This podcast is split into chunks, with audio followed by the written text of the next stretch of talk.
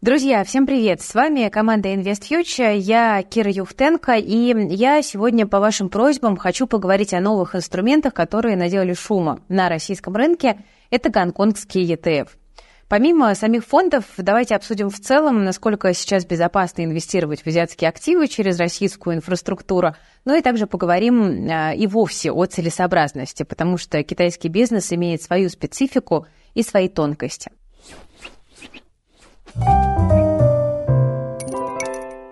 Давайте начнем с такой, знаете, довольно болезненной предыстории.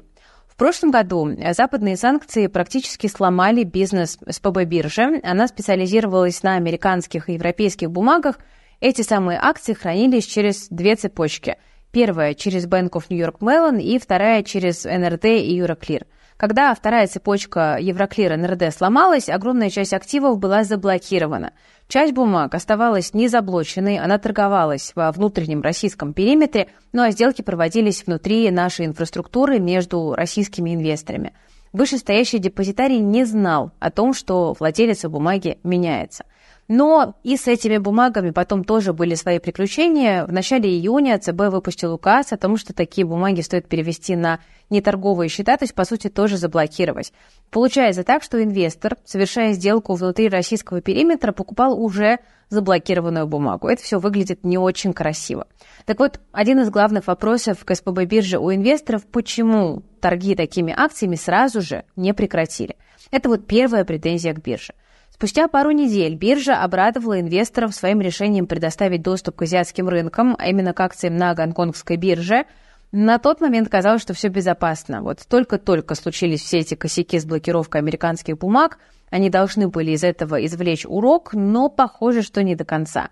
Все прекрасно торговалось с середины июня прошлого года по март текущего, пока ЦБ не обязал с 1 апреля предупреждать Никвалов о рисках владения бумагами недружественных э, эмитентов с хранением в недружественной юрисдикции. И что?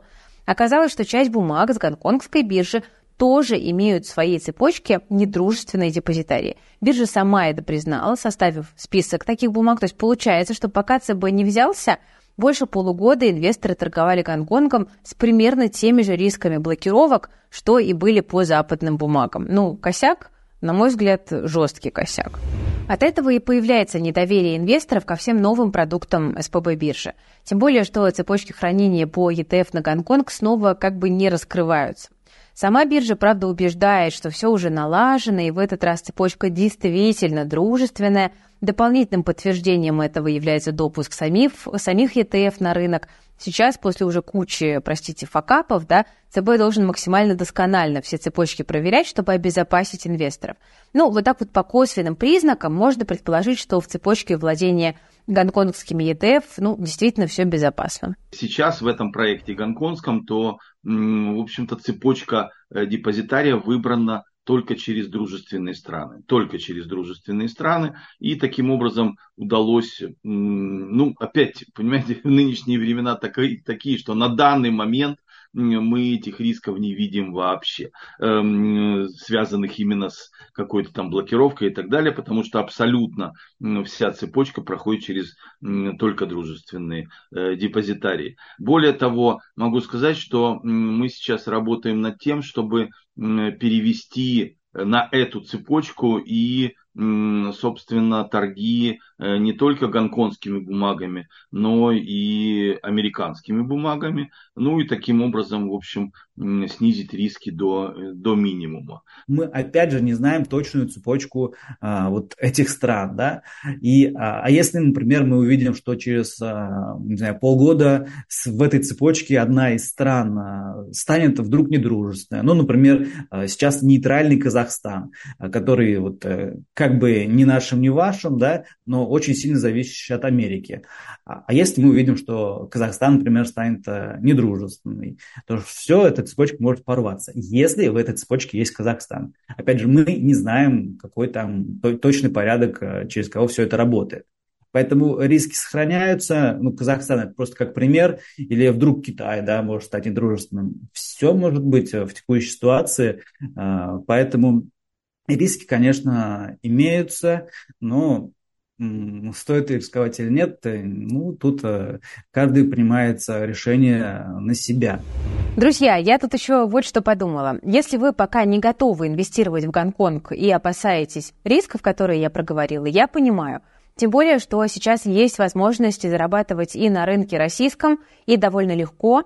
Я говорю об этом уверенно, потому что вижу пример подписчиков нашей платформы и в плюс. Доходность портфелей российских акций в подписке у нас уже больше 40% сейчас. Э, такой вот отличный результат аналитиков и в плюс – это прекрасный, в общем-то, доход наших подписчиков.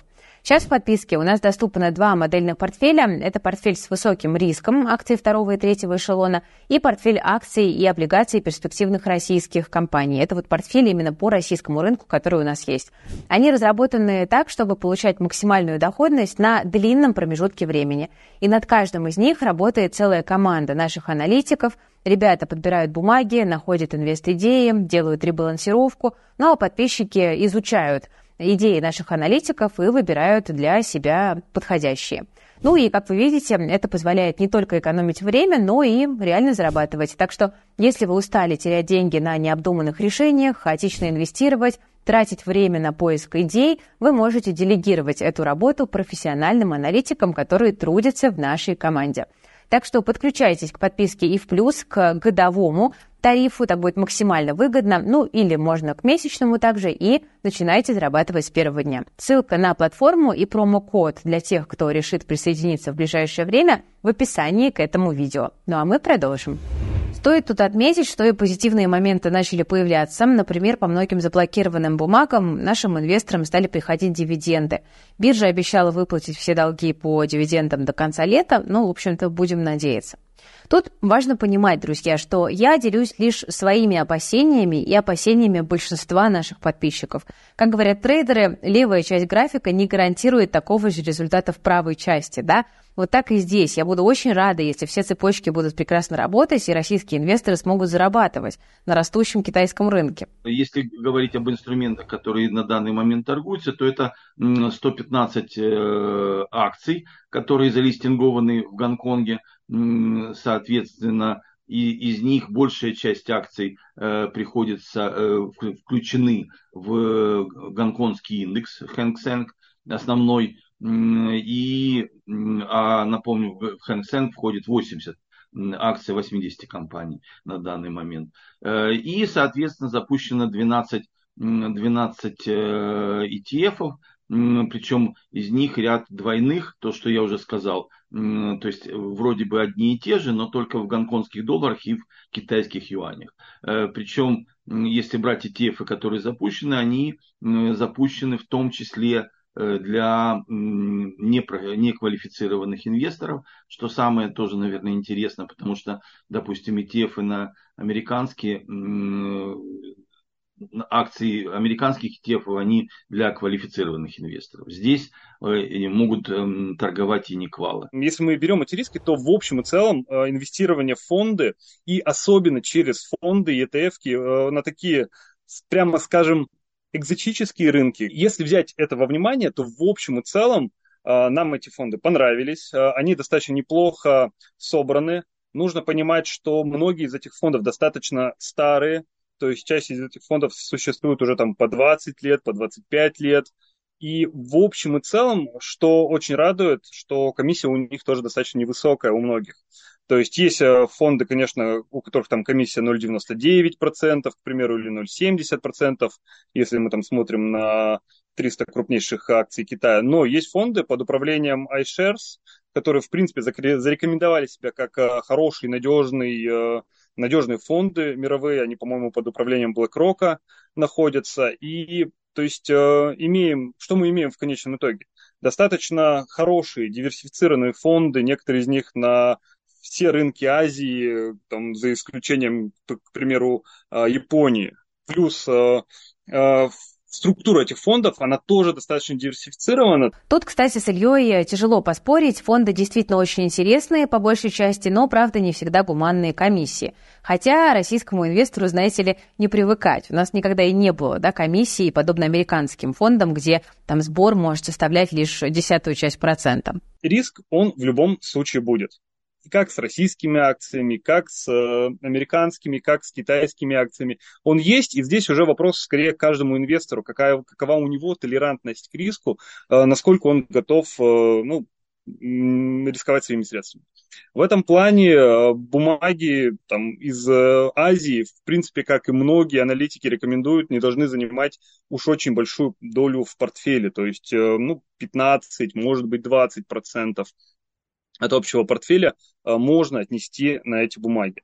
И, в принципе, ну, так, когда появляется такая возможность э, диверсифицировать свой портфель не только по новому региону, но и по валюте, я считаю, что это хорошо. К тому же, ну, как ни крути, инвестировать только в рублях и только в рублевый там э, рынок и, ну, только в рублевые акции, ну, это, скажем так, не меньший риск, чем э, часть своих средств отправить э, в там, юанях или гонконгских долларах на азиатские рынки. Ну, раз уж заговорили о рисках, давайте поподробнее разберем этот вопрос. Э, их, как вы понимаете, хватает вот помимо инфраструктуры. Помните громкое название Evergrande? Еще почти год назад с этим именем связывали крах всей мировой экономики, так что в китайской экономике все не так уж и гладко. Индекс деловой активности вот в непроизводственном секторе у нас пока еще выше 50 пунктов, а индекс а, активности в производственном секторе ниже 50 пунктов. Но оба индекса последние несколько месяцев падают, поэтому дела в экономике Китая, в принципе, все хуже и хуже по чуть-чуть. А далее, есть некоторая угроза дефляции, то есть мы постоянно видим снижение цен в Китае, в том числе и на продукты питания, на свинину, например, и на недвижимость, и на различные другие а, продукты и услуги. То есть есть проблема. А индекс цен производителей, индекс цен потребительских цен тоже падают. У нас, в общем, различные проблемы есть. Тоже экспорт и импорт, тоже важные моменты. Тоже мы видим последние месяцы падения. Поэтому ну, различные, различные статистические данные по Китаю, которые выходят, последние несколько месяцев говорят о том, что в Китае есть проблемы. Но такой момент интересный. Мы вот последние два года видели эти все репрессии для китайских компаний. А, но вот а, считается, что сейчас, вероятно, репрессии закончились. Тем самым, когда вот компания Ant Group, которая принадлежит частично Alibaba, частично основателю Alibaba Джек Ма, вот они получили штраф около 1 миллиарда долларов США, и считается, что на этом репрессии закончились. До этого мы видели штрафы непосредственно самой Alibaba около миллиарда, таким компаниям, как Tencent, и многим другим компаниям, в принципе, многие получили штрафы по различным таким проблемам не очень, скажем так, э, на мой взгляд, э, реальным, но вот китайское правительство репрессии свои долго-долго вела, и сейчас они, вероятно, закончились. Конец давления на бизнес, это очевидно, может стать одним из драйверов для роста местных компаний. Помните эту историю с ограничениями для дистанционного обучения? Тогда регуляторные меры буквально похоронили одного из игроков рынка, это компания TAL – в конце июля а, будет, кстати, собрание Политбюро Китая, где и могут быть озвучены вот части этих смягчающих мер. Ну а кто от этого смягчения должен выиграть? Часть аналитиков считает, что а, меры будут не настолько значительными, чтобы прям рынок очень сильно обрадовался. Часть считает, что наоборот будет значительная поддержка. Но я думаю, что, скорее всего, мы увидим что-то такое среднее между очень высокими и очень низкими ожиданиями. Вероятно, мы увидим поддержку сектора э, недвижимости, потому что там прям очень большие проблемы. Вероятно, мы увидим поддержку для IT-компаний, если бы еще э, не только там какие-то денежно-кредитная политика, а именно улучшение вот по законам, потому что два года я говорил, что много различных э, действий было, которые ухудшали положение компаний. Если что-то отменится или смягчится, то это было бы очень классно, конечно, для IT-компаний. Я уже упоминала про Evergrande. Компания не так давно предоставила свою финансовую отчетность за последние два года, и она подтвердила опасения аналитиков о гигантских убытках в размере 81 миллиарда долларов. Сейчас эта проблема уже не так активно обсуждается, хотя в секторе недвижимости Китая проблемы ну, как бы не особо-то куда-то и ушли. Этот сектор является одним из столпов экономики. На недвижимость приходится более 20% ВВП Китая. но население с огромным скепсисом относится к застройщикам. Новые выданные ипотеки в три раза ниже среднего уровня с 2013 года. Я постоянно разбираю различные китайские компании, например, и несколько месяцев подряд я говорил, что, скорее всего, нам стоит ждать роста китайских электромобилей. Это не совсем связано с недвижимостью, но я сейчас поясню свою мысль. И а, вот многие электромобили долго не росли. Но мы ожидали различных а, новостей по поддержке по этому сектору, и они, в общем-то, вышли. И за последние два месяца эти компании, в частности, NIO, Xpen, или Авто, там у них тоже своя история, они давно росли, а вот NIO, Xpen, они существенно вырастали за последние два месяца, 30-100% за короткий период. И, на мой взгляд, нечто похожее в ближайшее время мы можем видеть по сектору недвижимости, потому что а, все больше и больше а, различных а, высказываний на тему того, что именно вот сектор недвижимости в первую очередь получит поддержку в ближайшее время. Конечно, не стоит делать большую долгосрочную ставку на инвестиции в сектор недвижимости, а краткосрочно вполне вероятен рост акций. На этом Павел и делает акцент – Долгосрочно этот сектор не смотрится уж сильно привлекательно. У девелоперов огромные долги и мало кэша. Еще один огроменный риск китайского рынка – это Тайвань. Много лет уже ходит мнение о том, что вот-вот Китай может начать военную операцию против острова и захватить его под свое влияние. Особенно сейчас, во время огромных геополитических разногласий по всему миру, этот шаг кажется все более и более реальным. Но так, кстати, думают не все на мой взгляд, э, по Тайваню а, история слишком преувеличена, и э, большинство инвесторов перепуганы, и понятно, почему. Кажется, что вот э, Тайване там война, наверное, будет какая-нибудь, Китай всех захватит, и все пропало. Но на самом деле Китаю нет реальной необходимости нападать на Тайвань. Это связано с тем, что вот недавно были выборы в Тайване, и э, на местном уровне выбирался а, глава а, Тай, Тай, Тайбэя, столицы Тайваня, и других э, региональных э, властей. И вот к этим выборам, и в том числе а, мэр Тайбэя, пришел прокитайский политик, прокитайская политическая сила. А, примерно в рамках года будет э, перевыборы президента Тайваня, на которых две политические силы, скорее всего, будут представлены, а, прокитайские.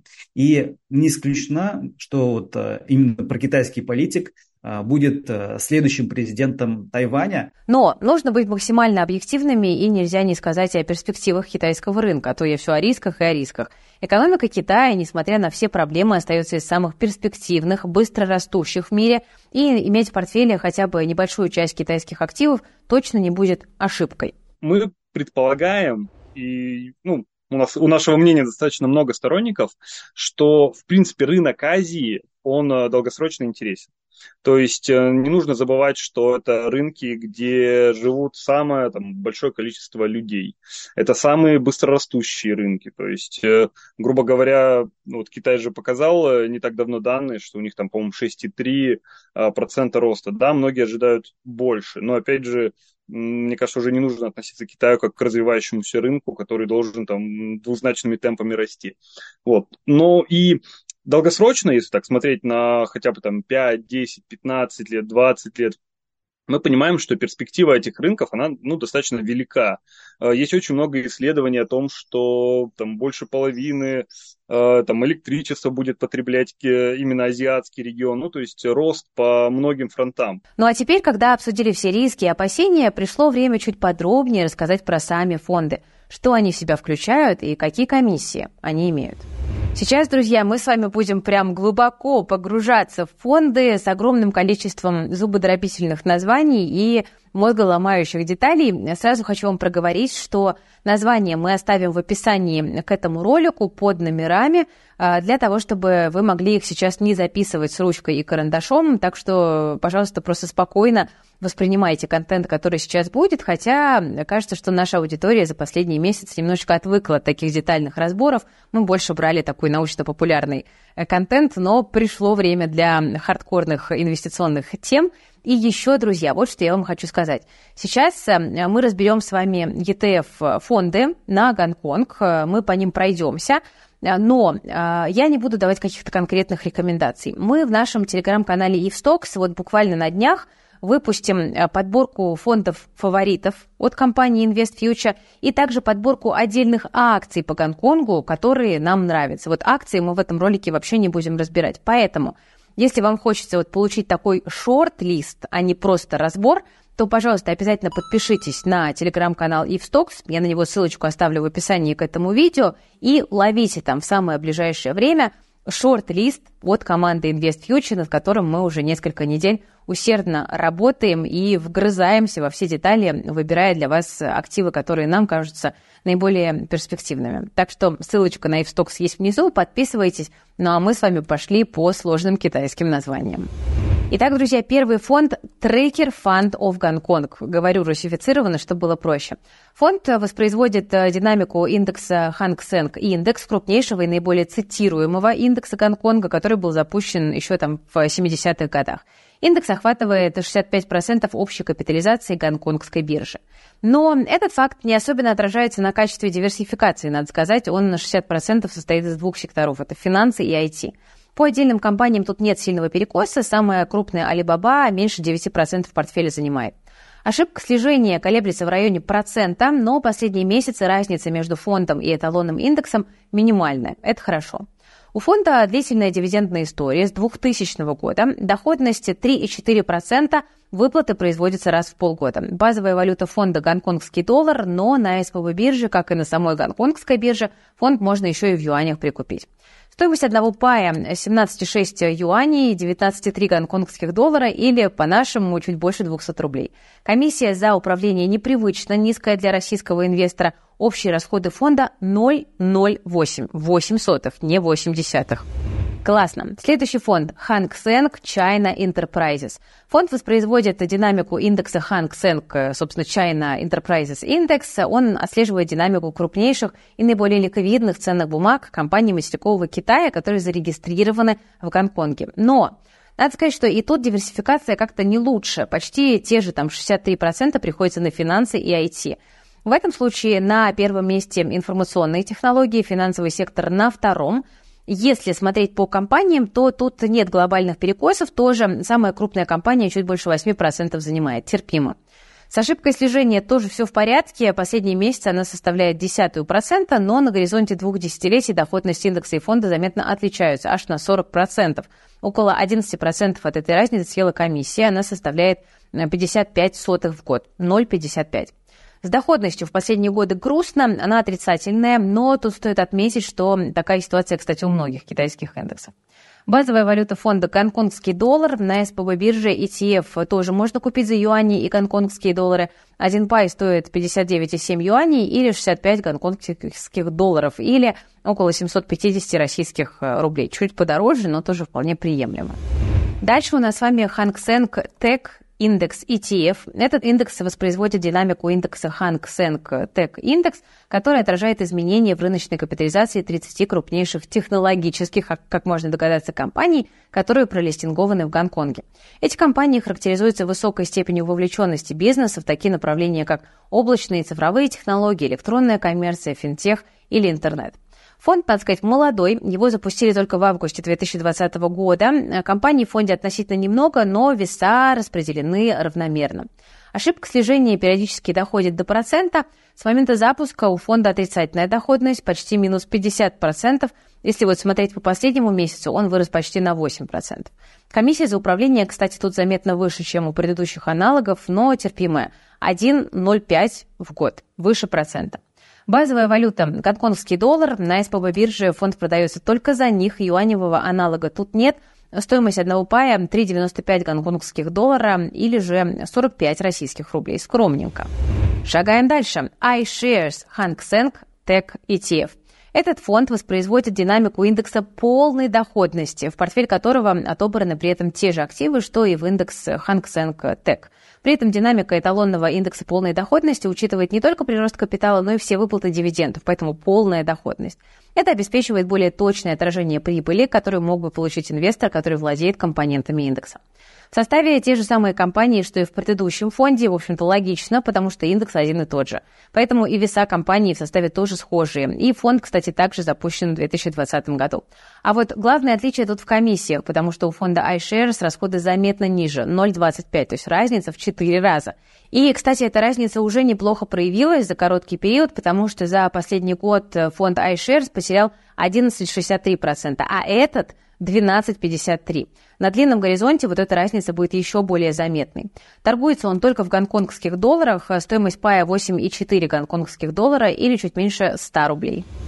Что еще у нас есть в меню? CSI 300 индекс ETF. Этот фонд воспроизводит динамику индекса CSI 300. Это индекс голубых фишек фондовых бирж материкового Китая, шанхайской и женьшенской. На протяжении многих лет он считается китайским аналогом индекса S&P 500 и, кстати, лучшим индикатором динамики китайского фондового рынка. В составе чуть больше 300 наименований. Состав индекса более сбалансированный, чем у первых вот двух широких фондов. Вот таким образом выглядит разбивка по секторам. А по компаниям разбивка такая. Первые 10 компаний занимают менее трети фонда. В принципе, ок, но не эталонно. Будем откровенными. Диверсификация – это хорошо, а, но что с комиссиями? Расходы 0,7 в год, 7 десятых, высоковато по сравнению с другими, но что-то мы быстро избаловались, потому что давайте вспомним там комиссии Финекса или других фондов. За последний год фонд почти 13% потерял, но с момента создания, с 2012 вырос почти на 80%. На СПБ фонд доступен в юанях и гонконгских долларах. Один пай стоит 39,5 юаней или 42,3 гонконгских доллара и почти 500 российских рублей. Но базовая валюта при этом китайский юань. Идем дальше. Следующий в нашем меню CSOP China A50 ETF. Этот фонд воспроизводит динамику индекса FTSE China A50. Это один из основных фондовых индексов Китая, который рассчитывается на основании рыночной капитализации 62 крупнейших компаний, которые зарегистрированы в материковом Китае. Да, несмотря на название, в составе не 50 эмитентов, а больше. При этом фонд более чем на 20% состоит всего лишь из двух компаний. Это довольно серьезный перекос, и даже дальнейшее равномерное распределение как будто бы не особо ситуацию спасает. Комиссия за год 1,14, но и в сочетании с не самой лучшей диверсификацией выглядит, честно говоря, не очень привлекательно. Доходность, кстати, тоже не самая впечатляющая, в среднем около 9,5% в год. Базовая валюта – юань. На СПБ бирже фонд можно купить за гонконгские доллары или за юани. Один пай стоит 12,6 гонконгских долларов или 11,6 юаней или 146 рублей.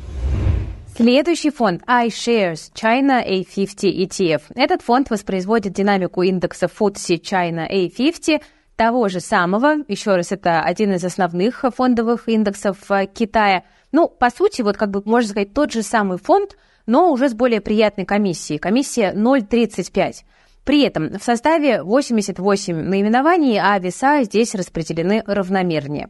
Базовая валюта, опять-таки, юань. На СПБ бирже торги проходят в гонконгских долларах и в юанях. Стоимость пая 12,2 юаня или 13,2 гонконгских доллара или 155 российских рублей. Этот фонд, честно говоря, выглядит посимпатичнее.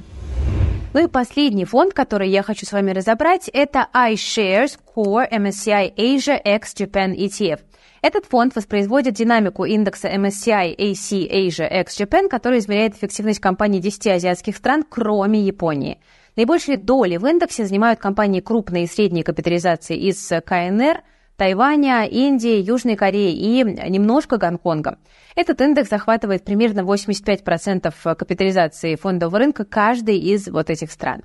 Фонд насыщенный, как будто бы этот факт должен гарантировать качественную диверсификацию, все-таки более тысячи компаний. Ну и если посмотреть по секторам, то распределение довольно неплохое.